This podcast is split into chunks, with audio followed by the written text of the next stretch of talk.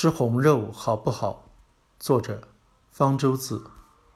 我们经常听到有人说：“我是食肉动物”，意思是他很喜欢吃肉。一般说的吃肉，指的是吃猪肉、牛肉、羊肉这些哺乳动物的肉。哺乳动物的肉含有比较多的肌红蛋白，肉色比较红，所以也被叫做红肉。而鸡肉、鱼肉。等其他动物的肉，肌红蛋白比较少，被叫做白肉。也有些人不吃红肉，只吃白肉，认为红肉不健康。认为吃红肉不健康的看法很早就有了，有越来越多的研究认为吃红肉有一定的健康风险。例如，现在国际癌症研究机构把红肉列为很可能是致癌物。那么，我们还该不该吃红肉呢？吃红肉究竟好不好呢？肉类是一种营养很丰富的食品，肉里的蛋白质含有人体必需的所有氨基酸，是高品质的蛋白质。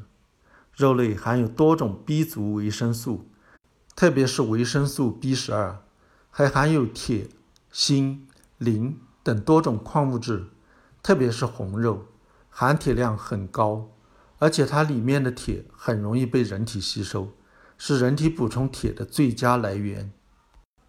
但是吃红肉和吃许多其他食品一样，也有健康风险。这是因为红肉在加工处理、烹饪过程中会产生一些致癌物，所以红肉被认为非常可能能够致癌。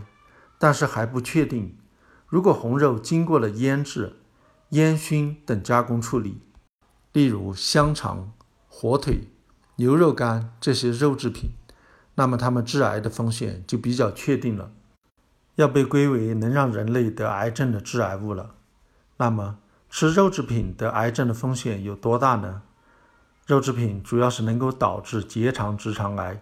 综合各项研究结果，它的风险大概是：如果饮食结构中每天每吃五十克肉制品，得结肠直肠癌的风险增加百分之十七。红肉和癌症的关系还不确定，如果确定的话，风险大约是肉制品的一半。这个风险其实很小。每年全世界大约有三万四千人因为饮食中肉制品太多而死于癌症。如果吃红肉能够确定导致癌症的话，每年全世界大约有五万人的癌症死亡和它有关。为什么吃红肉死的人反而比吃肉制品的多呢？因为吃红肉的人数和量都比吃肉制品多得多。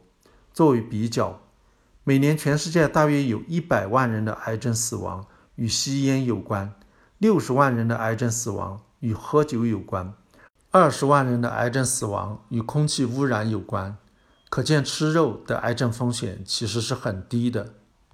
还有一些研究表明，吃红肉会增加得心血管疾病和糖尿病的风险。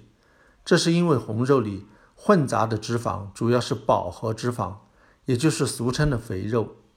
人们还认为肉肥一点好吃。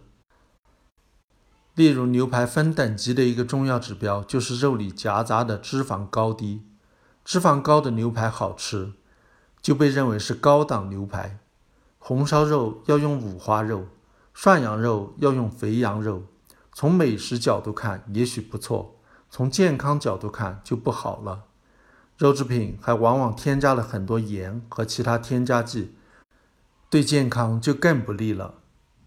吃红肉有健康风险，同时也有对身体健康有益的一面，不必吓得从此不敢吃红肉了。